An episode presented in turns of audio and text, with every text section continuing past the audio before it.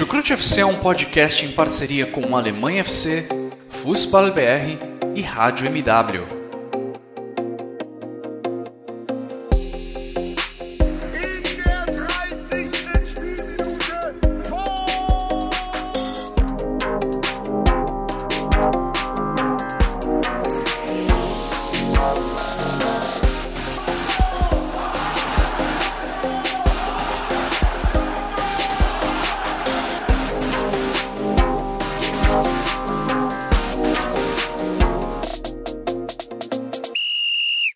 Sejam muito bem-vindos, fãs da Bundesliga.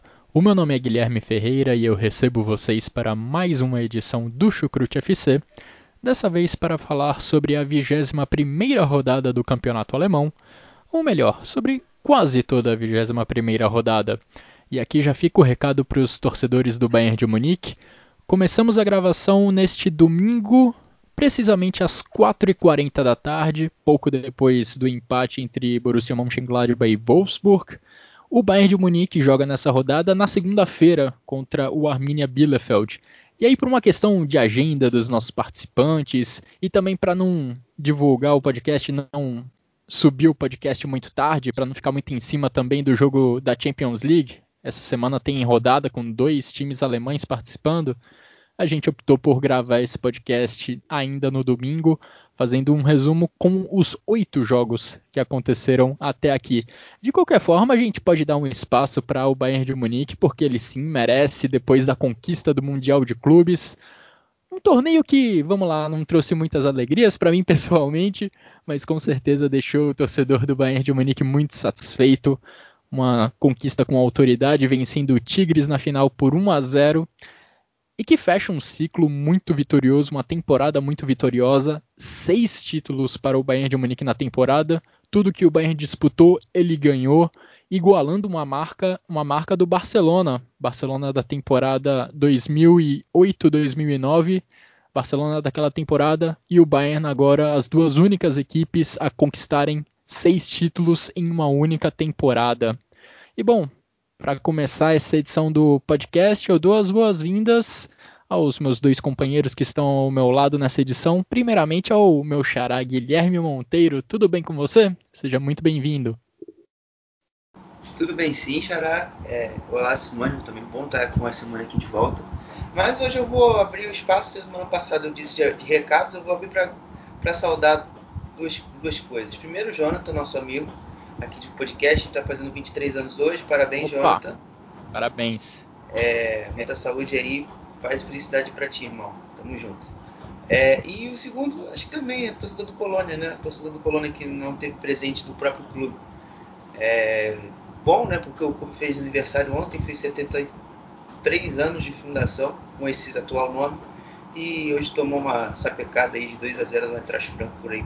Coisa ruim pros caras. Mas, enfim, futebol tem dessas, eu sempre essa montanha russa louca de sensações. Semana, venceram, semana passada venceram o clássico, hoje perderam no jogo e estão prontos para o próximo desafio aí. Pois é, torcedor do Colônia tem sofrido bastante nos últimos anos com rebaixamentos, campanhas em que sobe para a primeira divisão. Teve até uma participação em Liga Europa nesse meio tempo, mas normalmente as temporadas têm sido bem complicadas para os torcedores dos bodes. Quem também está com a gente nesse episódio, Xará já mencionou e eu dou as boas-vindas a ela, Simone Paiva. Tudo bem com você, Simone? E aí, Guilher... Guilhermes, né? Hoje eu estou aqui acompanhada dos Guilhermes do Chucrute. Dar os parabéns ao ao nosso colega Jonathan, 23 anos. Ai, meu Deus, com meus 23 anos. Mas não falamos de idade. Vamos falar dessa rodada, dessa rodada meio michuruca, né? Uma rodada cheia de empates. Até o momento a gente teve seis empates, né? Dos oito jogos. E vamos falar um pouco do, dessa Bundesliga que, ao mesmo tempo que ela está equilibrada, parece que ninguém quer ganhar nada ademais do Bayern, que continua lá belo e pleno e amanhã deve manter a sua liderança mais intacta. É exatamente, uma rodada de muitos empates nesse final de semana da Bundesliga. Bom, antes de dar início ao nosso debate, eu agradeço, como de costume, a todos os ouvintes do Chucrute FC. Se você está conhecendo o nosso trabalho agora, se você curte o campeonato alemão, o futebol alemão como um todo, você pode nos acompanhar nos principais agregadores de podcasts. Também disponibilizamos os nossos episódios no YouTube. Você escolhe qual a melhor opção para você. Também deixo meu agradecimento habitual aos nossos parceiros do Alemanha FC, do Fußball BR. E bom, vamos começar então a nossa conversa sobre a 21ª rodada da Bundesliga. Como a Simone lembrou já, dos oito jogos que aconteceram até aqui, tivemos seis empates. Só o Leipzig na sexta-feira e o Frankfurt neste domingo saíram de campo com a vitória. Também tivemos uma rodada de poucos gols. Nenhum time marcou mais de dois gols nessa rodada. E tivemos três partidas que terminaram em 0 a 0.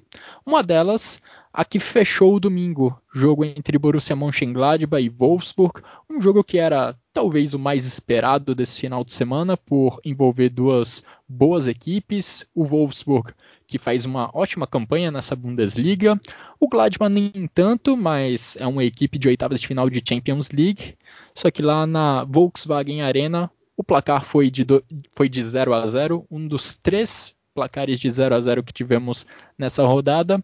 Wolfsburg tem a sua sequência de vitórias quebrada, eram quatro vitórias consecutivas do Wolfsburg no campeonato alemão, mas o Wolfsburg não teve quebrada a sua sequência de jogos sem sofrer gols. Impressionante essa máquina de marcação montada pelo treinador Oliver Glasner, Coen Castles, Paulo Otávio, John Brooks, Maxence Lacroix e Kevin Babu esses cinco jogadores formaram a defesa do Wolfsburg nas últimas cinco partidas. Eles atuaram durante todos os 90 minutos nesses jogos e eles são os grandes responsáveis pelo Wolfsburg ficar intransponível nesse período, grandes responsáveis por fazer o Wolfsburg não sofrer gols.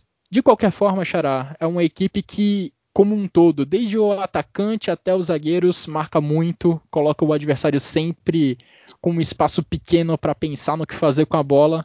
E acho que é isso que faz essa equipe do Wolfsburg ser a melhor defesa da temporada no campeonato alemão e conseguir essa sequência impressionante de cinco jogos sem sofrer gols. É, e assim, já entrando já no contexto do jogo, foi exatamente isso aí que fez com que o Wolfsburg conseguisse recuperar até a bola em campo ofensivo de novo. Você pressionar na frente, recuperar, induzir o Gladbach ao erro e já retomar a organização ofensiva. Mas eu acho que o ponto hoje, eu acho que o torcedor do Wolfsburg sai um pouco chateado é a questão da produção e efetividade, né? O Wolfsburg produziu pouco, né? E, a, e as poucas chances que criou, é, ela sempre, ela sempre, ficou ali muito no quase. Ela ia raspava a rede pelo lado de fora, ou batia na trave, ou o Zoma defendia. O Zoma teve um bom jogo. Uh, enfim, e ficou. Acho que o torcedor do Wolfsburg, no final das contas, sai mais triste é, desse jogo não só pela produção ofensiva e também defensiva também, né? Porque quando o Gladbach conseguia eliminar as pressões, né? O Gladbach tinha um certo campo para correr, mas como você disse, né? O Maxence Lacroix é, e o John Brooks, principalmente esses dois, é, tiveram uma boa proteção à defesa. O Cone Castells pouquíssimo apareceu, se não me engano, só num chute do Ben Sebaini, um voleio que ele pegou muito mal na bola. É, enfim, só isso. O Gladbach de fato produziu pouco. E era um jogo que o Gladbach também é, se, pelo menos o Marco Churran, você pede, querendo ou não, é, uma, uma válvula, uma opção de, de, de escape, né? já que o seu banco do Gladbach tem um desnível, pelo menos momento técnico, muito abaixo. Né? Você, você consegue você não consegue manter o padrão. Você tira, por exemplo, o Hoffman, como tiraram, coloca o Wolf e o nível cai muito. Você tira o Play, coloca o, o embolo também cai muito. Então ficou muito restrita também o Gladbach querer recuperar-se no jogo. É, e esse tem sido um problema para o Marco Rose ao longo de toda a temporada. Ele tem precisado rodar o time constantemente, até pelo calendário duro, calendário pesado que o Borussia Mönchengladbach está passando, porque está aí nas oitavas de final da Champions League. Hoje não teve à disposição o Marcos Thuram, não teve à disposição o Denis Zakaria, embolou, entrou só no segundo tempo, e ao longo de toda essa Bundesliga tem sido mais ou menos assim para o Marco Rose, precisando rodar muitos jogadores, em poucas partidas ele tem ali força máxima, tem ali o seu poder de fogo 100%, e isso acho que explica um pouco dessa dessa queda, dessa irregularidade do Borussia Mönchengladbach ao longo da campanha. Um outro ponto que também explica esse sétimo lugar do Gladbach é algo que eu até conferi essa semana, na verdade ontem, um texto publicado pelo Gladbach Brasil, ótimo perfil no Twitter para seguir informações dos potros, pontuando que na temporada passada, comparando a temporada passada com a atual, o número de gols marcados do Gladbach é parecido até, considerando, claro, o período até a vigésima rodada da Bundesliga. Só que o número de gols sofridos é muito maior nesta temporada. É um problema que o Marco Rose está precisando resolver.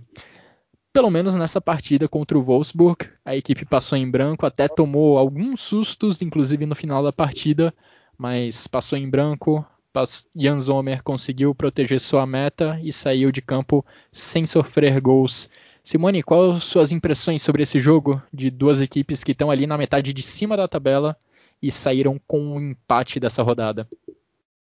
Era talvez, é, era talvez o jogo da rodada, né? Por ser dois times que brigam lá na, na parte de cima.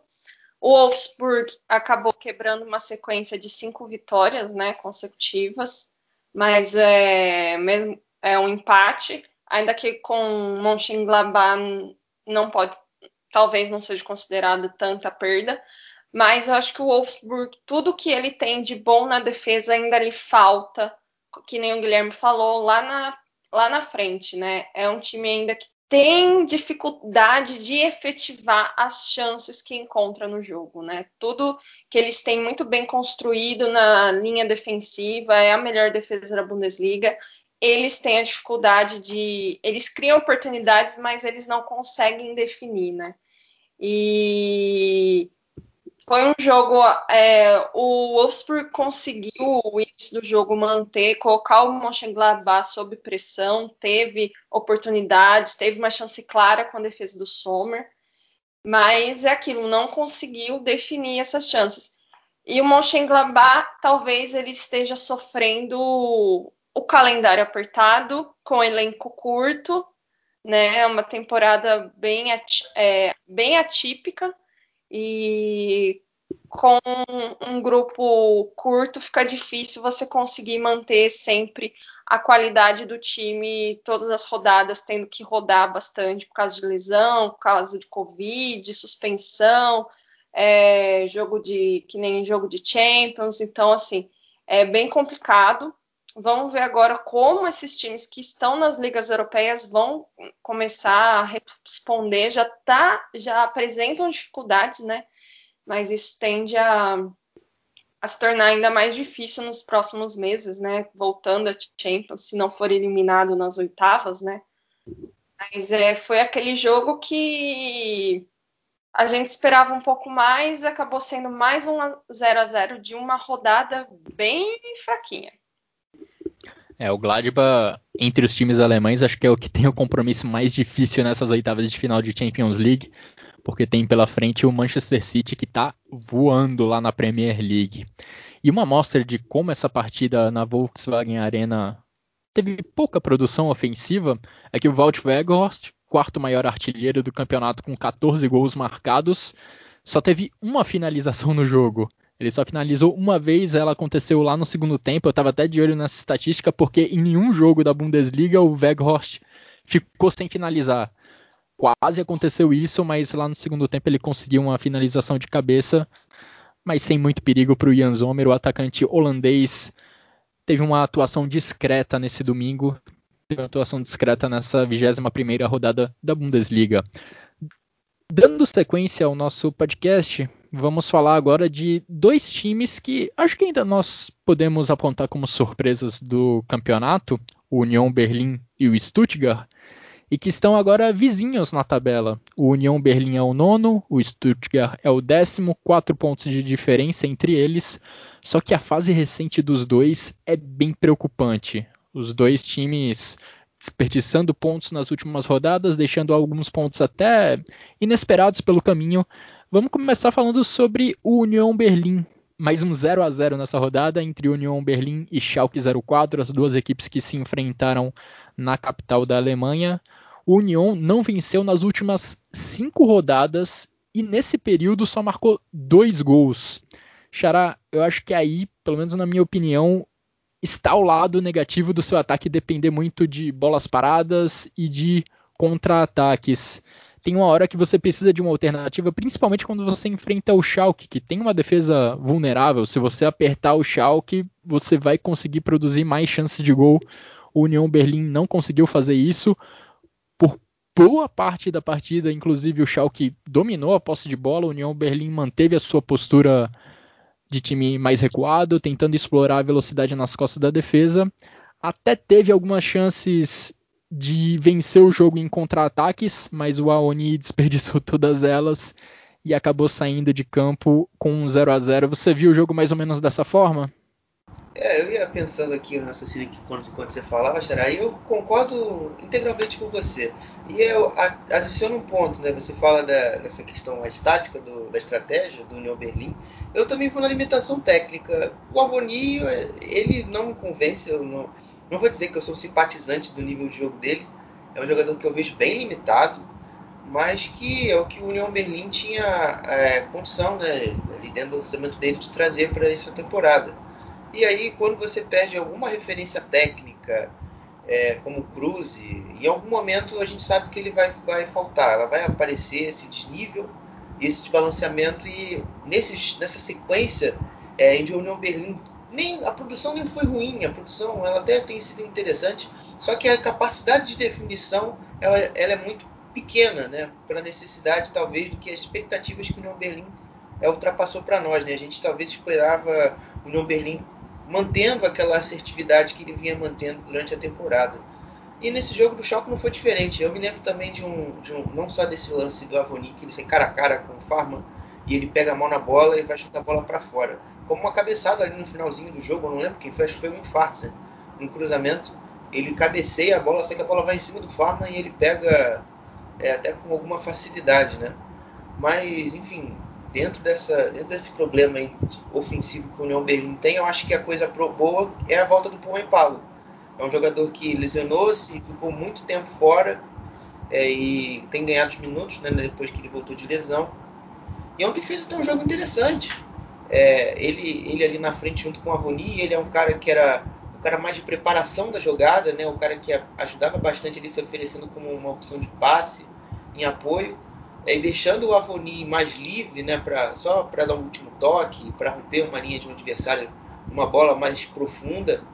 É, ele também foi bem participativo, ajudou muito ali, principalmente o Gentner, que era o cara que recuperava a bola e fazia o jogo do Union Berlin funcionar.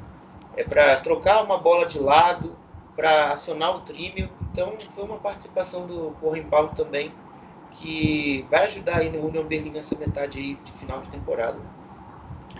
Pois é, o Poyan Paulo, se não me engano, deixou o Aoni na cara do Ferman duas vezes. Mas o Aoni acabou não aproveitando essas oportunidades, acabou não convertendo em gol essas finalizações.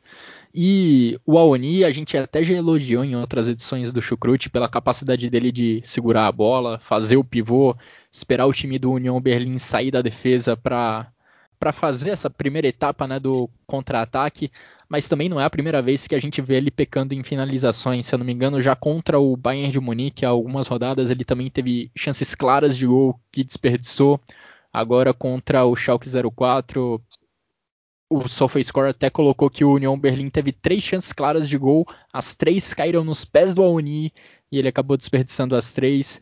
Então é uma limitação técnica, como o Xará falou, que acaba fazendo o União Berlim deixar pontos pelo caminho e sem o Max Cruz fica complicado para essa produção ofensiva do União Berlim atingir novos patamares, atingir outros níveis. E Simone, é, o Schalke, por outro lado, sai com um ponto lá da capital da Alemanha. E uma curiosidade é que com o Christian Gross, que agora já soma oito jogos no comando do Schalke, nesses oito jogos o Schalke já somou cinco pontos. Um número de pontos maior do que o Schalke tinha somado nas 13 primeiras rodadas. Só que só isso, se a equipe continuar empatando jogos, não vai continuar, não vai conseguir se salvar, não vai conseguir se livrar do rebaixamento ainda mais se as futuras atuações tiverem apenas uma finalização no alvo, que foi o caso dessa atuação contra o Union Berlim. É uma situação que vai se complicando cada vez mais para a equipe de Gelsenkirchen. A situação do Schalke, apesar de parecer que com o técnico conseguiu pontuar um pouco mais do que os anteriores, a situação é extremamente complicada. Se a gente pensar que nos últimos seis jogos, né, o, o Schalke teve dois empates, uma, é, quatro derrotas, tirando aquela vitória com o Hoffenheim, que foi a única e última no dia 9 de janeiro, né? O Schalke ele conseguiu manter maior posse de bola, até porque o Union gosta de jogar contra de deixar a posse de bola para o adversário, mas o Schalke tem ainda a complicação de não conseguir criar chances, né? Criar oportunidades, como você falou, foi um chute a gol. 90 minutos de jogo que você tem 62% de bola e você cria uma oportunidade de gol. É, a situação do Schalke é crítica e é complicada e é uma situação que ela não vem só de questão técnica, de questão tática, é uma questão de bastidores, existe uma pressão pela saída do diretor esportivo, o Schneider, alguma, ou alguma coisa Schneider. Wilhelm Schneider. Isso, muito obrigada. Então, assim, a situação no Schalke, ela é estrutural. Então, assim, é, acredito, na próxima rodada tem um jogo extremamente complicado pelos dois lados, né? A gente tem o Schalke que está numa crise complexa e o Borussia Dortmund que está em uma crise é, né, mais técnica, tática, mais assim, questão de grupo, mas assim, são vai ter um Revie Derby, os dois times em crise, então quem um resultado positivo pode dar um up para alguém. Mas a situação do Schalke é um pouco mais complicada porque eles estão lá embaixo, eles estão a cinco pontos, eu acho, do penúltimo, cinco pontos do penúltimo colocado.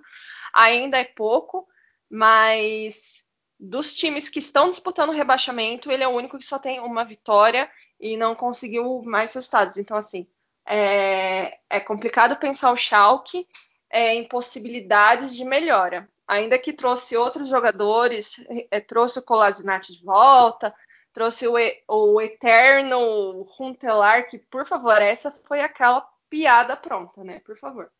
Mas vamos ver como vai ficar o Schalke é uma temporada assim, realmente, dependendo do que acontecer, é, para repensar o clube desde a, desde a raiz, assim, pela situação de bastidor até a ponta. E o União vem de uma, de uma sequência de jogos bem ruim, né? Mas eu acho que ele acaba acompanhando o pessoal que ele está disputando, o Stuttgart, que a gente vai falar depois que todo mundo parece que ninguém quer uma vaga na, na Liga Europa, na Champions, porque tá todo mundo empatando, perdendo, vindo de sequências ruins. E aí quem pegar um pouco mais como Frankfurt vai conseguir navegar melhor nessa turma aí que não tá afim de nada. em relação ao Schalke, você foi no ponto, Simone. Eu até me surpreendi com a posse de bola do Schalke, principalmente no primeiro tempo. Terminou a primeira etapa com 66% de posse de bola. Me surpreendi com a postura do Schalke também com a postura do Union Berlim, de permitir o Schalke ter tanta bola, trocar passes com tranquilidade ali no, no meio campo. Mas o Schalke, por sua vez, até que se mostrou confortável trocando passes, tentando construir, principalmente ali pelo, pelo lado esquerdo, com o Amini Harit e o Sead Kolasinac se entendendo bem em algumas jogadas, avançando muito bem ali pelo lado esquerdo. O problema era quando chegava perto da área. O Schalke simplesmente não conseguiu criar boas chances de gol. Repito, só uma finalização no alvo durante toda a partida. E aí, no, durante a segunda etapa, quando teve menos a posse de bola e tentou algumas jogadas em velocidade, também produziu pouco foi uma produção ofensiva nos 90 minutos, considerando toda a partida, muito pobre da equipe do Christian Gross, apesar de no primeiro tempo se mostrar muito confortável com a posse de bola, trocando passes ali pelo meio campo. E é engraçado também no Schalke a gente vê como alguns jogadores eles a necessidade do Schalke 04 de ter reforços nesse momento da temporada. A gente vê o Kolasinac chegou outro dia já é titular. O Mustafi mal tinha treinado com o resto da equipe, também foi colocado como titular na primeira oportunidade que o Christian Gross teve. O Nabil Bentaleb, que até poucos dias atrás estava afastado por indisciplina, foi reintegrado ao grupo essa semana e já foi colocado como titular. Não duvido também que o Runtelar, apesar dos bons momentos recentes do Matthew Hoppe, não duvido que o holandês, quando estiver disponível, quando ele se recuperar da contusão na panturrilha, também seja colocado como titular assim que possível. É um retrato do desespero do Schalke 04 que precisa de reforços, que precisa de qualidade técnica. Não adianta nada o Christian Gross em oito partidas ter somado mais pontos que seus antecessores somados. Ele precisa somar muito mais pontos que seus antecessores se o Schalke quisesse salvar do rebaixamento. E não surpreende também que o Schalke seja o time na Bundesliga, na atual temporada, que mais usou jogadores até aqui. São 33 jogadores usados pelo Schalke 04 nessa edição do campeonato alemão. Para a gente ter um, uma comparação, né, uma noção de como esse número é alto, na outra ponta da lista, os times que menos usaram jogadores são Freiburg e Borussia Mönchengladbach com 22 atletas. A Simone já adiantou aí que o nosso próximo assunto é o Stuttgart, né? Uma outra surpresa positiva da temporada que está no momento ruim. A gente já elogiou bastante a equipe do Pellegrino Matarazzo ofensivamente, pelas jovens e promissoras peças de ataque que conseguem produzir muitas chances de gol lá na frente. E ao contrário do Union Berlim, o problema aqui é defensivo. O Stuttgart tem uma defesa de time que briga contra o rebaixamento. Já sofreu 35 gols nessa edição da Bundesliga, um número alto. A título de comparação, o Colônia, que está lá embaixo na tabela, também sofreu os mesmos 35 gols é, ao longo dessa temporada. A diferença, o diferencial positivo do Stuttgart é de fato a força ofensiva, mas Xará, é, uma, é um momento preocupante dessa equipe do Pellegrino Matarazzo, uma equipe agradável de ver jogar, mas que em rodadas recentes sofreu três gols do Arminia Bielefeld, sofreu cinco gols do Bayer Leverkusen na semana passada e agora ficou até próximo da vitória contra o Hertha Berlim, mas sofreu um gol no final da partida e saiu de casa com um empate. Assim, eu vou fazer uma visão mais macro. Acho que o jogo vou deixar mais para vocês dois. Assim, eu, eu sempre critiquei o Castro assim na organização defensiva do Stuttgart no início da temporada, mas hoje eu acho que ele não tem nenhuma interferência é, assim direta no, no, sistema. Eu acho que também passa muito pela, pela desconcentração. É, o Stuttgart que sempre tem que jogar no limite físico muito alto e isso uma temporada tão desgastante como essa que a gente está vivendo é, faz faz é, uma certa importância é, para que em alguns momentos você se perca e acaba tomando gols, né? Principalmente na bola parada, eu acho que isso é um fator aí que é principal aí para atrapalhar também a sequência. E nos momentos em que a equipe defende-se em bloco mais alto, é, nem sempre a pressão está bem ajustada, e aí vai um erro coletivo, é, de que algum jogador ou está mal posicionado, ou está mal coordenado corporalmente para fazer a pressão, e aí o adversário consegue superar e consegue ter campo para avançar e fazer a, a, jogada que ele deseja com o campo aberto. Então, é, varia bastante, mas eu botaria num primeiro momento mais a desconcentração é, da, de, dos jogadores dentro do campo e em segundo momento um problema mais é, técnico, mais tático e técnico é, depois. Enfim, também os resultados, na, na, sequência do resultado, eu também atribuiria a, a também ser mais assertivo, né? ser mais efetivo lá na frente. Que em muitos jogos aí o Stuttgart estava é, controlando, vencendo bem o jogo, e aí perde muitos gols e a, a vaca vai para o brejo quando toma um gol e vem logo em sequência, o adversário recupera a sua vantagem e empata, às vezes até pode ter a chance de virar a partida e o jogo sai do eixo. Isso aí que é um, que é um perigo aí. Tem sido um problema no Stuttgart na temporada mesmo. Pois é, e foi exatamente isso que acabou comprometendo a atuação do Stuttgart nesse, nesse final de semana. O Stuttgart começou ganhando a partida com o, um gol do Sasaka ainda no final do primeiro tempo. Teve grandes oportunidades para fazer mais gols ao longo da partida. Só que aí no final da partida, Luca Netz de 17 anos, um jovem do Hertha Berlim, marcou seu primeiro gol na carreira na Bundesliga e acabou salvando a equipe do Hertha da derrota. Numa partida que o próprio Hertha também não tinha produzido muito. Matheus Cunha, Luque Bacchio tendo atuações apagadas. A defesa do Stuttgart até que estava se segurando bem na partida, mas no final do jogo o Luca Netz marcou esse gol com assistência de Sami Khedira, uma contratação recente da equipe da capital da Alemanha, que já participa diretamente de um gol. Curiosamente, o Sami Khedira tinha uma história muito grande no Stuttgart, como jogador do Stuttgart. Agora, a primeira participação em gol dele no seu retorno à Bundesliga é justamente contra o Stuttgart, a favor do Hertha Berlim. E Simone, o Stuttgart, por um lado, vai caindo um pouco na tabela. A gente fala dos problemas defensivos do Stuttgart, mas é impressionante também como a equipe do Pellegrino Matarazzo continua com apenas uma vitória dentro dos seus domínios. Enquanto isso, o Hertha Berlim não consegue se desgarrar ali da zona de rebaixamento, ali de perto da zona, só tem um ponto a mais do que o Arminia Bielefeld, que no momento é o time que jogaria o playoff contra o terceiro colocado da segunda divisão. Hertha Berlim numa longa sequência sem vencer. É, o Hertha vem de uma. O Hertha Berlim não vence desde o dia 2 de janeiro. Começou o ano sentindo que vai ser diferente, mas não, já são as cinco derrotas e dois empates. A vitória do Hertha foi em cima do Schalke, né? Que coitado do Schalke, tá aí numa situação. Esse foi o primeiro ponto do Dardai deles do retorno, né? O Her, como você falou, o Hertha tá um ponto da zona do playoff, então ele tá com 18, o Arminia tá com 17. E teve aí, trouxe o Kedira com um salário né, estratosférico. Pelo menos ele já deu um passe para gol lá nos 82 minutos no final do jogo, com o gol do Lucas Nets, né, de 17 anos.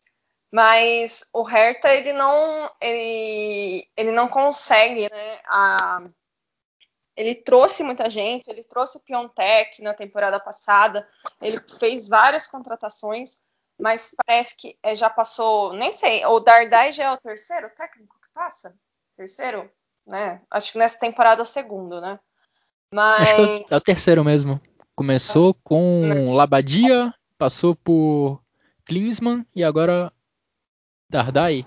Eu tô enganado. Na verdade, na Não, verdade Klinsmann... são. É, Não, Klinsmann foi na temporada passada. Antekovic, é. Jürgen Klinsmann, Labadia e Dardai de novo. Ou seja, são quatro técnicos em um período de um ano e meio. Pô, você bota é. modelo Botafogo de gestão, amigo. Pô, peraí, né?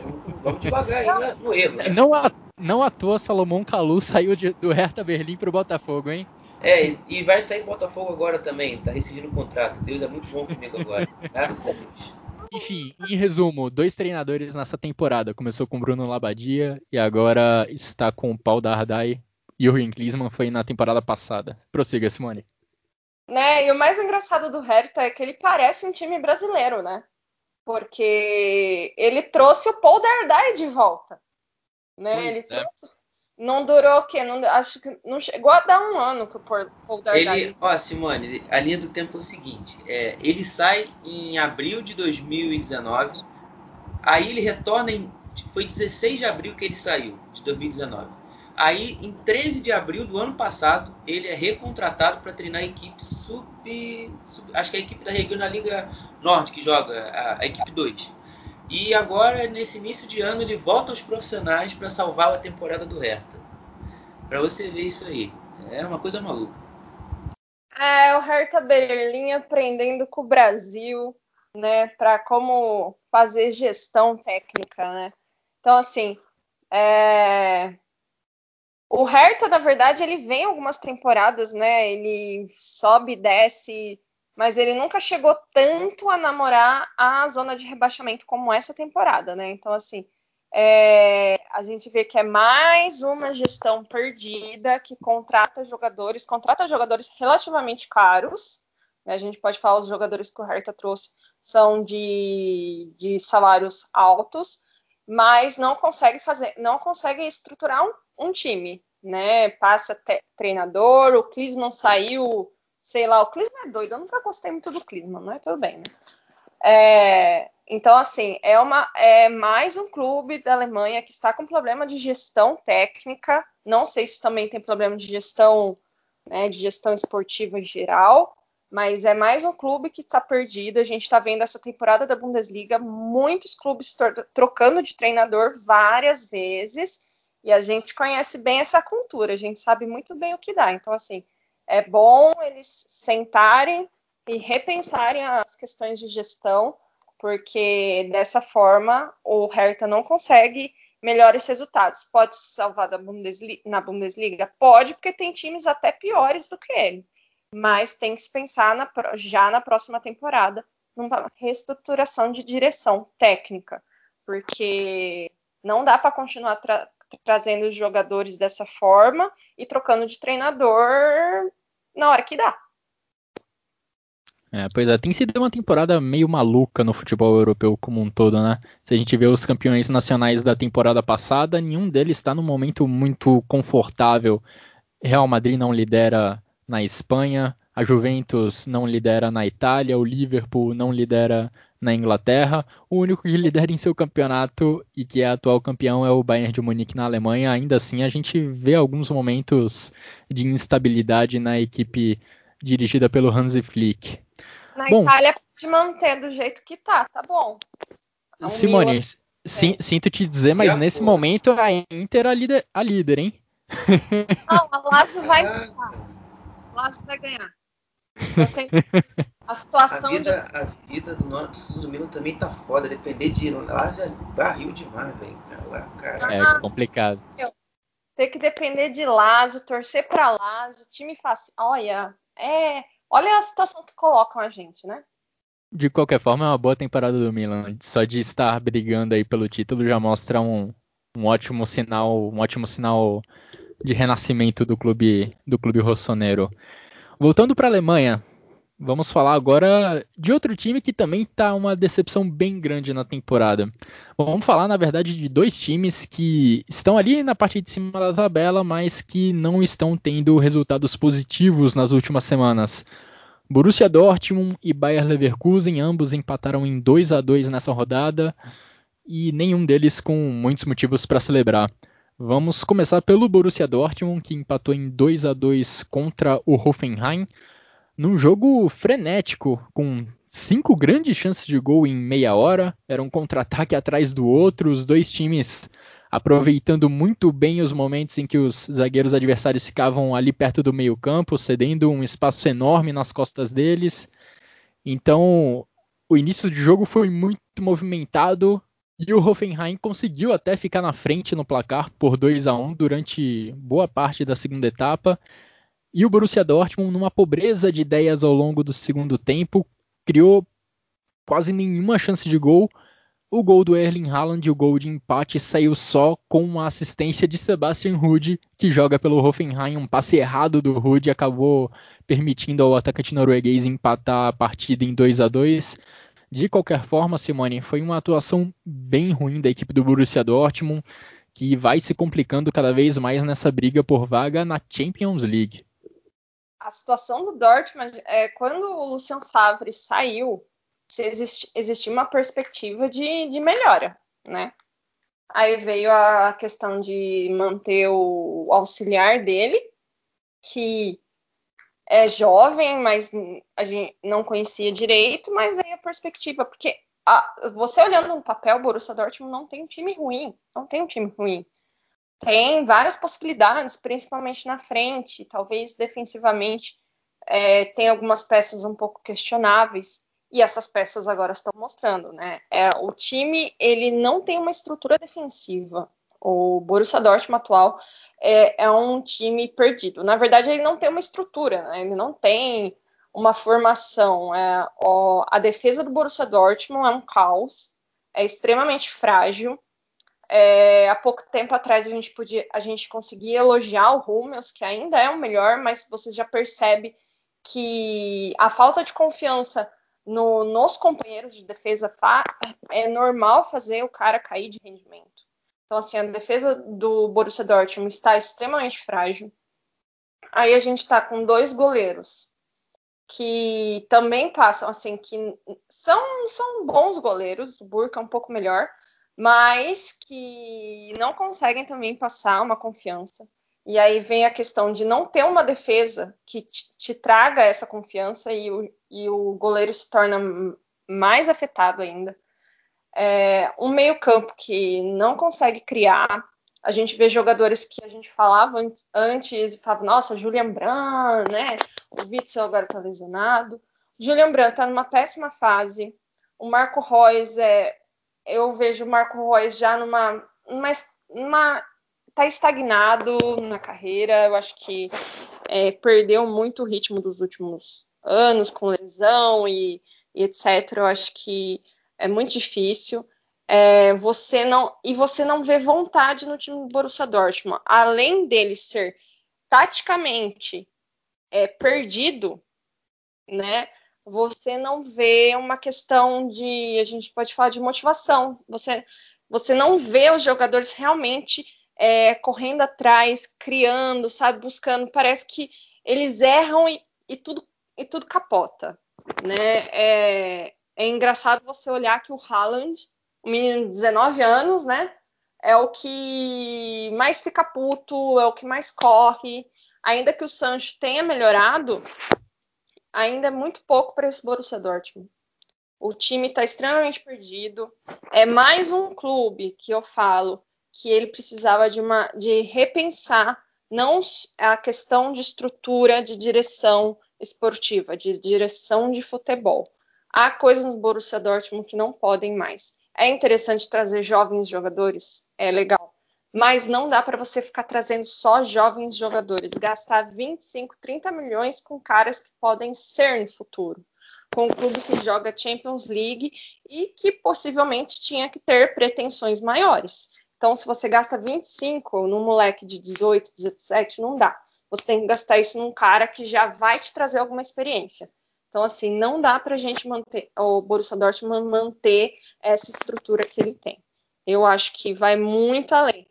E aí é interessante a gente pensar que nessa crise, né, das últimas rodadas aqui do Borussia Dortmund, que ele teve dificuldade com o Hoffenheim, que tomou de quatro do Schalke um Hoffenheim que veio numa temporada bem abaixo das últimas, está em 12 lugar, com 23 pontos. Tem uma sequência de duas vitórias, duas derrotas. Uma dessas derrotas foi para o próprio Schalke, né? É, e foi um jogo que o próprio Borussia Dortmund teve menos chances de, de gol do que o Hoffenheim. Foi 3 a 6. Então, assim, é, é complicada a situação do, do Dortmund, tecnicamente. E, e semana que vem, que nem eu falei quando falamos do jogo do Schalke, tem Revia Derby. Então, assim, é, são dois clubes que estão em crise, um pouco mais que o outro, mas em crise e que, e que vão para um jogo em que, cara, vai ser muito ruim esse jogo. E o Hoffenheim nessa rodada, Simone, não tinha nem o Kramaric, grande nome da equipe, o artilheiro do, do Hoffenheim, não estava uhum. disponível por contusão. Se o Kramaric tivesse jogado, o Dortmund tinha perdido, porque o Dortmund adora tomar essa pecada do Kramaric. E o Bebu Adoro. perdeu pelo menos duas chances claras, cara a cara com o Marvin Hitz. E o Ebu foi, um dos, foi o melhor jogador do Hoffenheim, né? Então, assim, o Hoffenheim, ele já meio que não disputa grandes coisas essa temporada, só se dá um rebuliço e ele conseguir disputar, mas acho muito difícil Liga Europa. Então, é um time que vai ficar lá no meio, mas o Dortmund, ele está fora da zona de ligas europeias, está fora até da, da Liga Europa. E a última temporada tão ruim quanto essa foi a última temporada do Klopp, lá em 2015. Então, assim, mas ainda o Klopp conseguiu ir para a Liga Europa. Vamos ver a situação, como vai se encaminhar. E agora que volta a Champions League, que se torna mais complicado, a gente sabe como fica a questão de jogadores. É, o Hoffenheim não tinha Kramaric, mas Bebu e Dabur atormentaram a defesa do Borussia Dortmund nesse sábado, apesar do Bebu ter perdido algumas chances claríssimas de gol ao longo da partida. E olha, eu nem sou daquele time eu não curtia muito quando apontavam-se dedos e se criticavam muito o sistema defensivo como um todo do Borussia Dortmund ao longo dessa temporada. Eu acho que em muitas partidas os adversários acabavam conseguindo gols de certa forma improváveis. Os goleiros, para mim, não contribuem muito, eles não estão num bom momento. Tanto o Hitz quanto o Burke estão falhando em momentos importantes da temporada.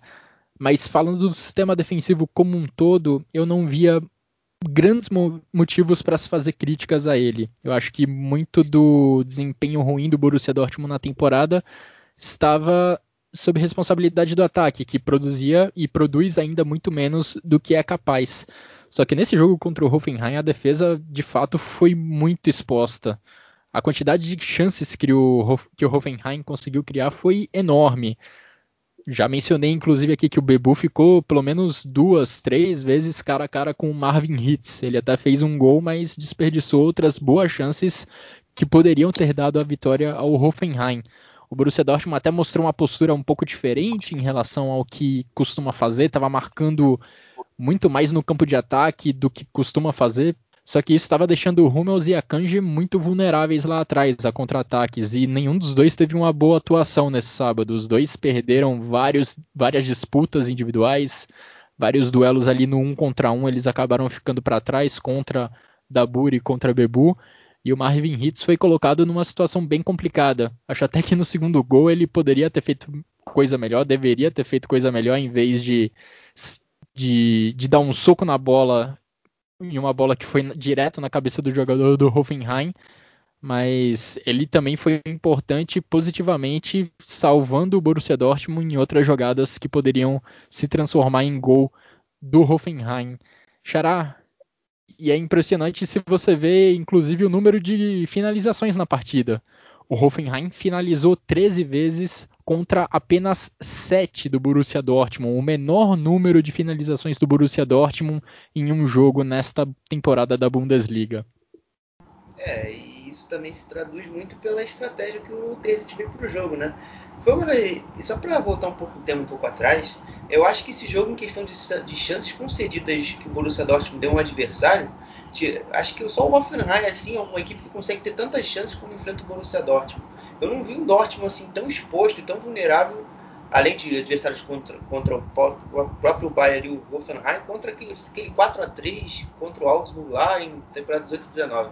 Acho que são assim os únicos times assim que conseguem o Borussia sempre é muito vulnerável contra essas equipes e sempre concede muitas chances.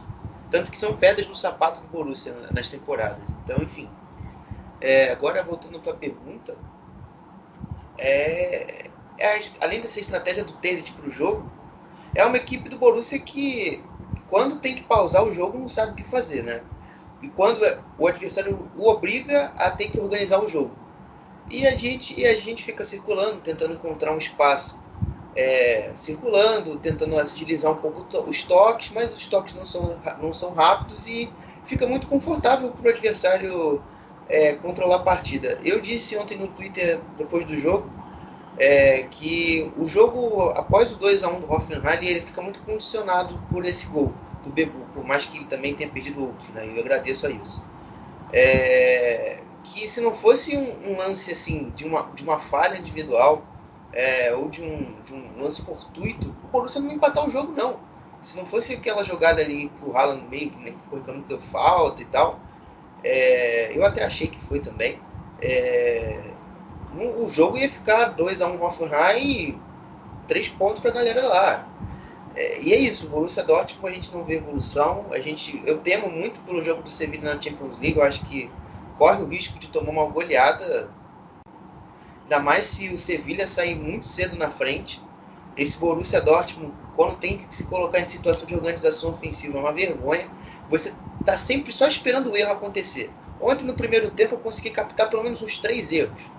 Guerreiro, Akanji e Delane. Possibilitaram pelo menos três chances de gol. Então, é, só aí você já tira por baixo como as coisas estão.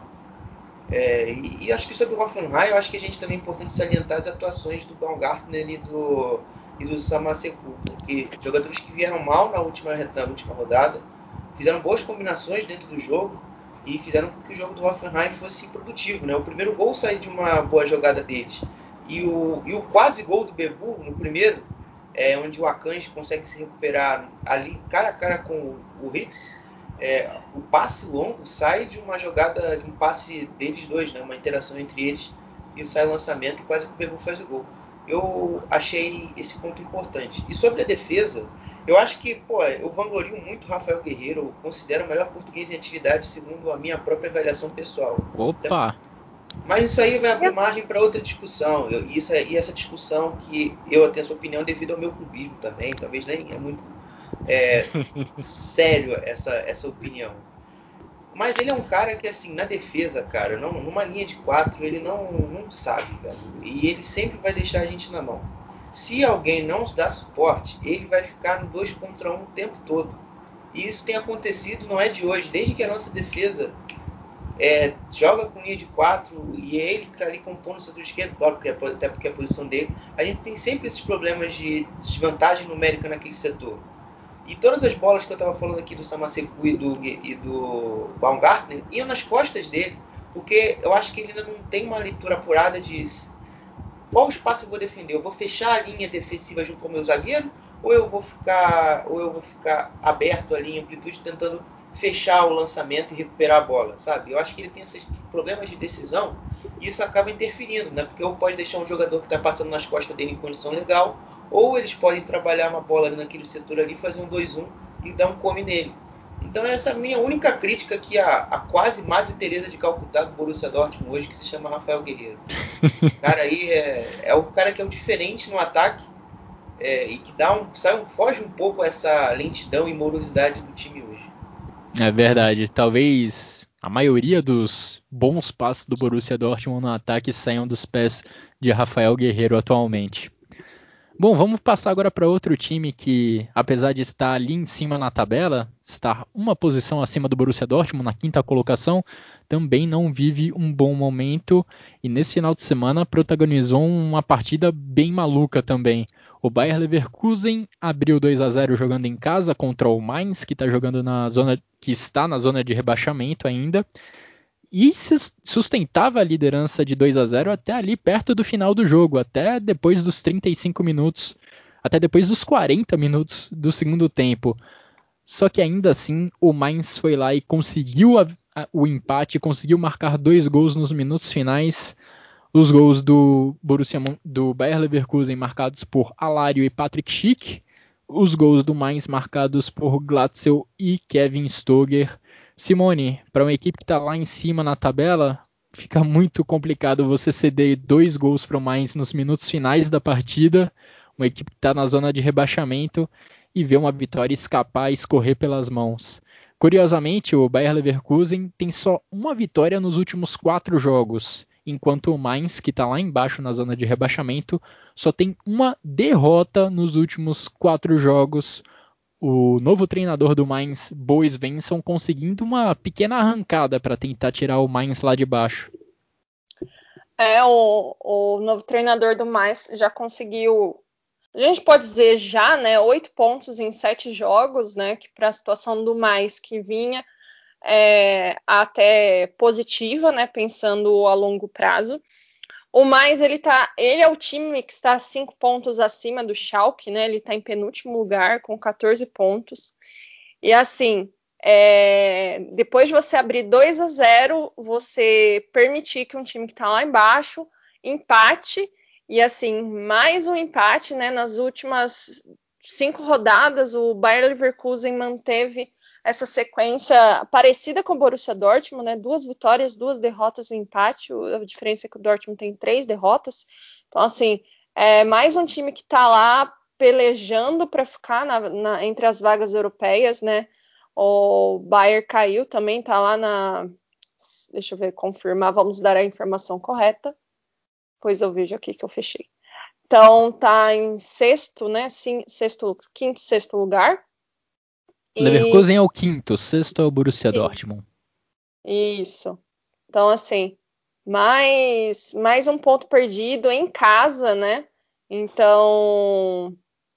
e ver assim a briga ficar mais acirrada com o Wolfsburg e o Frankfurt. Frankfurt que vem de, de, da, da série de melhores sequências, né? O Frankfurt, eu acho que é o time que mais cresceu no, nos últimos, nas últimas rodadas. Então, assim, é, o Bayern, o Dortmund e o Mönchengladbach tem que ficar bem atento com essas sequências ruins, né? Porque o Frankfurt não tem outro campeonato, né? O Frankfurt tá na Bundesliga, não joga Liga Europa então, assim, ao contrário desses três que agora já volta à Champions League, ele pode se manter melhor né, na, na Bundesliga. Então, assim, é...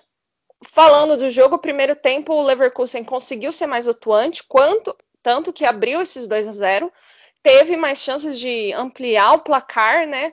Mas não conseguiu e viu um mais no segundo tempo é, ganhar mais território, né? Meio que na força de vontade, esses times que estão lá embaixo e, e bom, tecnicamente são, são, são piores, a gente pode falar. É, ele conseguiu falar, fazer os dois gols, empatar o jogo, teve mais chances, chutes a gol do que o próprio Leverkusen, com uma posse de bola menor, mas meio que fez aquilo. Leverkusen não conseguiu transformar suas oportunidades em gols e viu mais forçar e conseguir esse empate, né? É mais um resultado, é mais do que dois pontos perdidos, né? Eu acho que nessa situação de vários jogos, qualquer ponto, principalmente para os times que estão lá embaixo, são extremamente complicado. Então, assim, abre a, a luzinha de alerta para esses times lá de cima. Pois é, impressionante a caminhada das finalizações, digamos assim, ao longo dessa partida entre Leverkusen e Mainz, porque no primeiro tempo, o Bayer Leverkusen controlou essa estatística, teve nove finalizações contra cinco do Mainz. No segundo tempo, a situação se inverteu completamente. O Mainz finalizou 15 vezes contra apenas duas do Bayer Leverkusen. Isso ajuda a explicar um pouco esse empate do Mainz conquistado nos momentos finais da partida, um empate muito doloroso para a equipe do Peter Boss que agora ocupa a quinta colocação do campeonato, Borussia Dortmund sexto, duas equipes que, como a Simone falou, tem que ficar muito preocupadas porque Frankfurt e Wolfsburg estão em ascensão, estão em ótimos momentos e podem ficar com vaga na Champions League para a próxima temporada. E passando agora para as demais partidas que aconteceram nessa 21ª rodada da Bundesliga, lembrando que Bayern de Munique e Arminia Bielefeld fecham a rodada nesta segunda-feira. na sexta, na abertura da rodada, nós tivemos a vitória do Leipzig contra o Augsburg. Leipzig abriu 2 a 0, tomou um gol no final, tomou até um sustinho no, nos momentos finais do jogo, mas ao contrário do Bayer Leverkusen, conseguiu manter a vitória e assegurar os três pontos. Já no sábado, Werder Bremen e Freiburg protagonizaram mais um 0 a 0 da rodada. Enquanto neste domingo o Eintracht Frankfurt venceu com facilidade o Colônia por 2 a 0, André Silva deixou dele mais uma vez. Impressionante o atacante português. Considerando só o ano de 2021, ninguém tem mais gols que André Silva e Ilkay Gundogan nas cinco principais ligas europeias. Gundogan voando lá no Manchester City e André Silva também em excelente fase jogando pelo Eintracht Frankfurt. Simone, Xará, algum comentário sobre essas partidas? É, eu só vou comentar aqui do jogo do Leipzig e do, e do Augsburg, porque eu, apesar do Augsburg ter saído derrotado, é, eu achei que, que eles fizeram, acho que no segundo tempo principalmente, fizeram um bom jogo, né? E o, e o primeiro tempo também não havia sido ruim, né? O Leipzig teve bom volume, teve uma boa estratégia, é, conseguiu desenvolver bem, mas o, o Augsburg conseguia atrair bem o Leipzig, conseguia ganhar campo. O que faltava era mesmo a finalização. É, o Caligiuri se apresentou bem no jogo, ele foi uma válvula de escape importante para o Augsburg no contra-ataque. Eu achei que foi uma atuação promissora. É, deixa que eu resolver aqui um problema aqui que eu estou sofrendo ataques de torcedores do Stuttgart no meu Twitter. Eles estão aqui. É, que eu, isso? É sério, no sentido de é, comentar alguma postagem, o maluco chega aqui no meu, no meu comentário, fala FB, fala FB, aí eu, caralho, que porra é essa? Aí tá me atacando aqui direto. tipo aquela parada do Vasco, quando alguém. Sim, sim. É a mesma Só coisa. Publica o Vasco. Exatamente. Mas esse aí é o meu, é o meu palpite da rodada. O meu, meu, meu jogo de destaque da rodada, fora o que a gente já comentou. Beleza, Xará. Agora já fechamos as nossas análises sobre a primeira divisão do campeonato alemão. Vamos para a segunda divisão com o Thiago Barbosa. Diga lá, Thiago. Salve, salve pessoal do Chucute FC, que está falando Thiago Barbosa do Museu Brasil 2. Falar o que aconteceu nessa 21 rodada da Svite Liga com os três primeiros colocados com 42 pontos: Hamburgo, Burro e Rostenkiel. Vamos lá o que aconteceu nessa 21 rodada. Na sexta-feira, o Hannover 96 enfrentou o Paderborn e ficou no empate sem gols. Outro jogo que aconteceu no mesmo dia, o Rostenkiel venceu o Lantern Augsburg Kickers pelo placar de 1 a 0. Nos jogos de sábado, o atual líder Hamburgo recebeu o Reuterfurt e ficou no empate sem gols. O Heidenheim recebeu o Ergsbigau e venceu por 2 a 0. O Johannesburg recebeu o Fortuna Düsseldorf e empatou em 1 a 1. No Baden Derby, que aconteceu no sábado também, o Sandhausen de virada foi derrotado pelo Karlsruhe pelo placar de 3 a 2. Nos jogos de domingo, o Bochum, atual vice-líder, venceu a Eintracht Braunschweig pelo placar de 2 a 0. O Darmstadt recebeu o Osnabrück e venceu por 1 a 0. Os Lilavais foram para sete derrotas seguidas na competição. O Nuremberg recebeu o São Paulo, que está em recuperação, e os Piratas venceram por 2 a 1. A classificação ficou assim: o Hamburgo na liderança com 42 pontos, seguido do vice-líder Borro também com 42 e do terceiro colocado Rossingil com 42 pontos. Mas os dinossauros levam vantagem pelos saldos de gols e continuam na liderança do campeonato. Já na zona de rebaixamento, o Sandhausen é o 16 com 18 pontos, seguido do Eintracht Braunschweig com 17 pontos e do último colocado, o Kickers com 12 pontos. Isso foi o que aconteceu nesta 21 rodada da Svite Liga. Um grande abraço a todos e até a próxima. Muito obrigado, Thiago. E antes de nos encaminharmos para o encerramento dessa edição do Chucrut FC, vamos falar de Frauen Bundesliga, uma rodada que ficou bem esvaziada.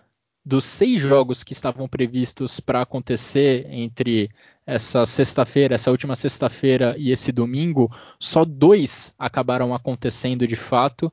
Isso por conta de condições climáticas que ainda castigam a Alemanha, muita neve, o tempo ainda muito frio, que acaba também castigando os gramados de futebol.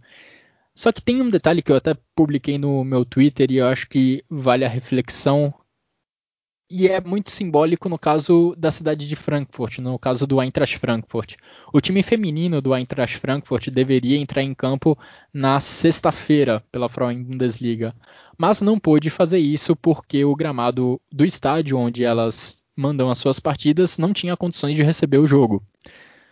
Já nesse domingo, na mesma Frankfurt, o time masculino do Eintracht Frankfurt pôde mandar a sua partida contra o Colônia eu não sei o que, eu não sei detalhes sobre o que motivou exatamente o adiamento das outras partidas, mas eu acho que pelo menos esse caso do Eintracht Frankfurt, esse caso da cidade de Frankfurt, acho que é bem simbólico sobre como as condições dadas ao futebol feminino ainda são muito diferentes e ainda são em muitos casos muito mais precárias do que as oferecidas para o futebol masculino.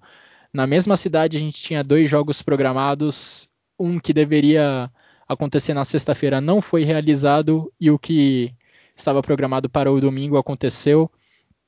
Isso tudo porque o gramado destinado ao futebol feminino não tinha condições de receber um jogo de futebol. E no final das contas, as únicas duas equipes que puderam receber partidas nesse final de semana, coincidência ou não, e pode de fato ser só uma coincidência isso, foram Wolfsburg e Bayern de Munique as duas equipes com os projetos mais sólidos e os projetos mais bem-sucedidos no futebol feminino alemão atualmente. E o Bayern de Munique, para variar, voando nesse campeonato alemão, fez 7 a 0 contra o Werder Bremen, enquanto o Wolfsburg teve uma partida difícil contra o Hoffenheim, Wolfsburg segundo colocado, Hoffenheim terceiro, mas tivemos vitória das Lobas por 1 a 0. No momento, a vantagem é do Bayern de Munique. Bayern de Munique lidera a Frauen Bundesliga com 5 pontos de diferença em relação ao Wolfsburg, o segundo colocado. Wolfsburg com 37 pontos, o Hoffenheim com, com 28. São as três principais equipes do futebol feminino alemão no momento. Bem, chegando agora ao final dessa edição do Chucrute FC, vamos para os destaques individuais e para o golaço da rodada. Começando por você, Simone, quais são seus votos? Vamos lá, gol da rodada, a gente não teve quase muitos gols nessa rodada, né? Eu vou ficar com o gol do Chic, do Leverkusen, o segundo gol, mais pela jogada do gol do que pelo próprio gol.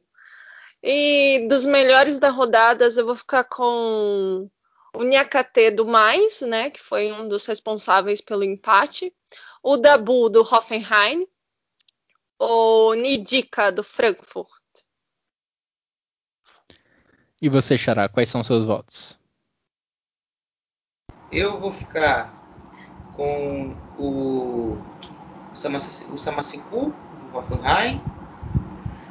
Uh, putz, essa rodada tá bem difícil de escolher qualquer jogador. Pô, tá mesmo.